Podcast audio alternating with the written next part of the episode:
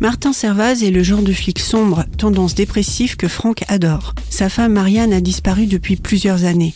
Il reçoit pourtant un appel au secours d'elle, se précipite dans le petit village pyrénéen où elle se trouverait. Le carnage commence, à croire que le tueur attendait Martin Servaz pour lancer le festival.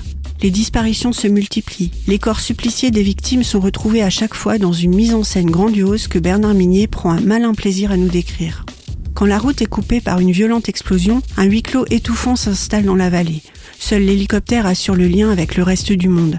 Chacun surveille son voisin, cherchant un indice qui prouverait qu'il est le tueur.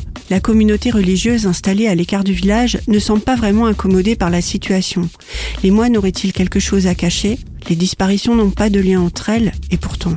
Les gendarmes mènent l'enquête, Martin Servaz aussi, alors qu'il est suspendu et n'est même pas dans sa juridiction. Il partage ou non ses découvertes avec les forces de l'ordre local, à se demander s'il œuvre pour la justice ou seulement pour retrouver Marianne, quel que soit son rôle dans tous ces meurtres.